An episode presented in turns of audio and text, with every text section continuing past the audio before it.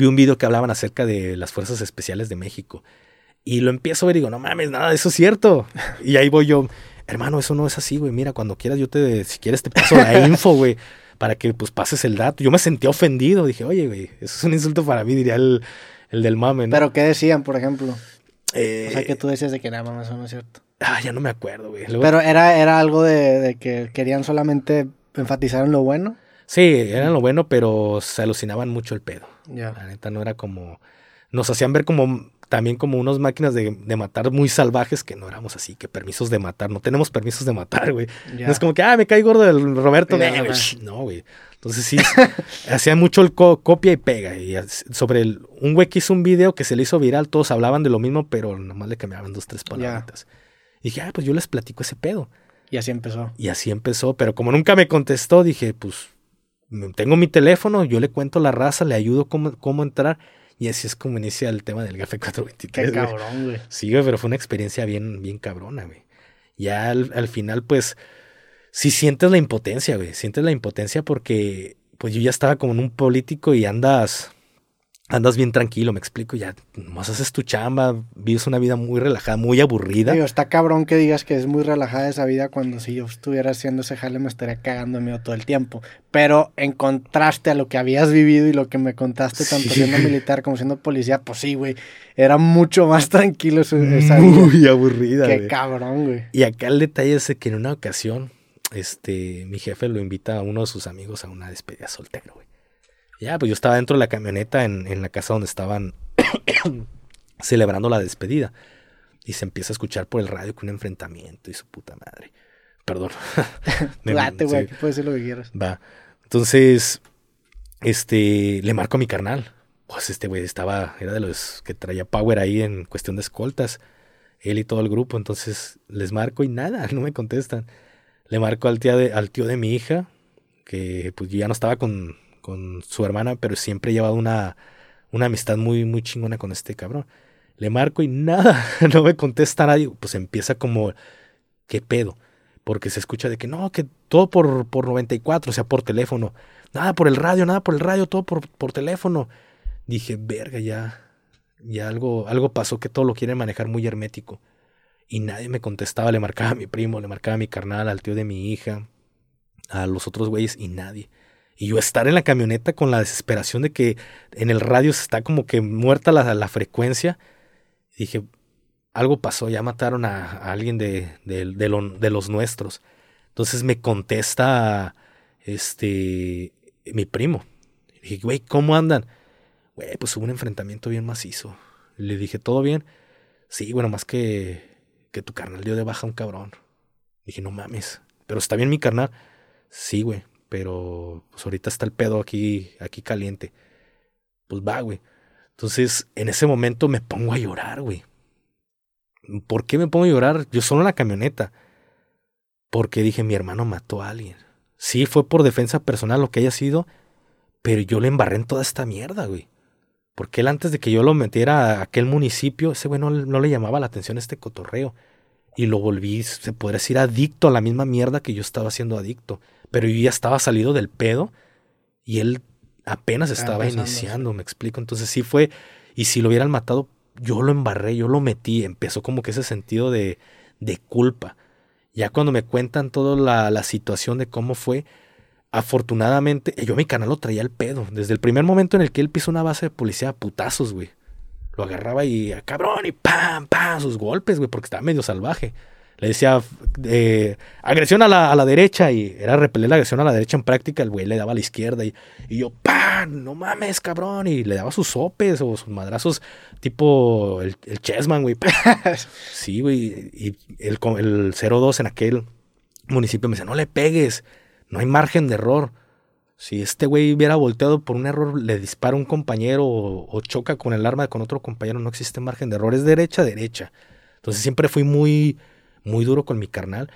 Y en ese momento, cuando se hace la agresión, bajan del vehículo, los cabrones se bajan de los vehículos y, y en cuanto mi carnal ve que le levanta el arma, ¡pam, pam, pam! le dispara, güey, con el con un Galil 762, un fusil colombiano, pues lo hace cagada, güey. Pero en ese momento sí me siento de orgullo decir, sirvió tanto Sí. desmadre, güey. Pero viene el, ¿y si lo hubieran matado?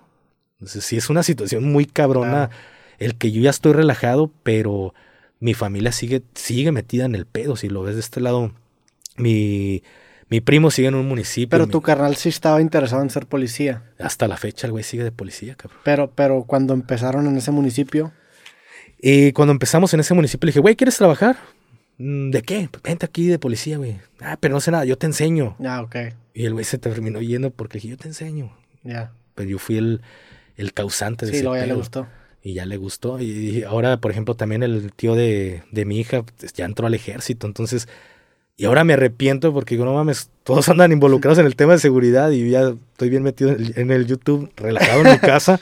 Pero pues al final de cuentas los entiendo, pero se volvieron adictos, creo que ese estilo de vida, güey. Está muy cabrón el pedo. Sí, ese tema de la adrenalina, qué cabrón, que sí te puede, o sea, que te da el síndrome de abstinencia, ¿no? Cuando lo dejas. Sí, güey, empiezo a seguir como...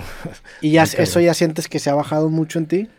Sí, güey, bajó completamente, pero creo que parte de eso fue el nacimiento de mi hijo, porque yo tenía una conducción muy ofensiva, muy agresiva, mi personalidad era muy agresiva, entonces nace mi, mi hijo y es como el, bájale de huevos, ya es momento de que te relajes, Cambian entonces... tus prioridades. Sí, güey, le dio una vuelta así, pss, tengo una hija, es el amor de mi vida, es mi princesa, ya, ya está grande, ya tiene 10 años, güey, pero yo no sabía ser padre. Con el niño yo, yo aprendí a ser padre. ¿Por qué? Güey, ¿qué tanto puedes ap- aprender o, o a ser padre en 19 días francos en un año, güey? Y surtidos, yo me perdí cumpleaños, me perdí sus primeras palabras, cómo caminó, cómo gato. Yo me perdí todo de mi hija. ¿Y por qué?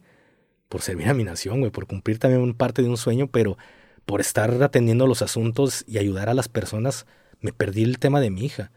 Y cuando yo vuelvo, pues ya era una niña más grande que ya me, me aventé. Mi primer bailable con mi hija fue cuando yo ya estaba con el político que le dije, jefe, ¿me da permiso de ir a un bailable de mi hija? Lánzate, cabrón. Y fue tu primero. Y fue mi primero, ya era de, iba en tercero de kinder, creo. O de, prim- eh, de primaria, güey. Iba en segundo o tercero de primaria, perdón.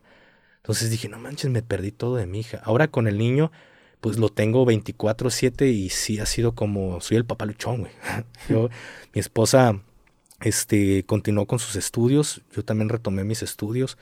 Y ella está en la tarde, entonces ¿Te retomaste estudios? ¿Te metiste a la prepa? a la prepa y luego a estudiar Derecho. Ya acabaste la prepa. Sí. Y, luego te metiste a estudiar a Derecho. estudiar Derecho. Y ahorita estás estudiando y ya terminaste. No lo trunqué, güey. ¿Lo trunqué? Sí, güey. Me, me- me gustó más lo de como. YouTube está chido, güey. Sí, YouTube, pero como que quiero estudiar comunicaciones. Creo Ya. que derecho lo. Me metí a estudiar Derecho no porque me apasionara, sino porque quería sacar una licenciatura y en ese momento yo quería estudiar ciencias forenses. Ya. O sea, lo es útil para lo que Sí, querías. Per- O no, perdón, quería estudiar criminología o criminalística.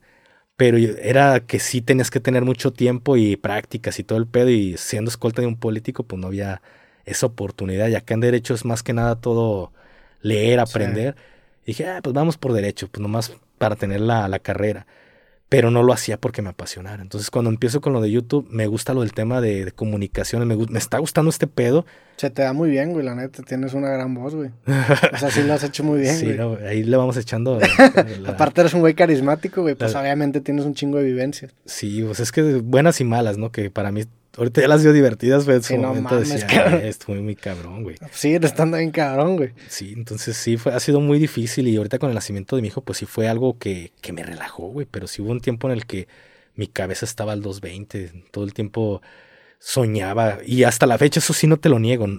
No hay, creo que al mes, unos- al, al mes una o dos veces sueño que estoy con mis compañeros en el ejército y que me aceptan volver y yo sí como que no mames, me aceptaron volver, pero algo como que cuando agarras conciencia en el sueño dices, no mames, güey, no te van a, no te van a dejar volver. Sabes que no se puede en el reglamento.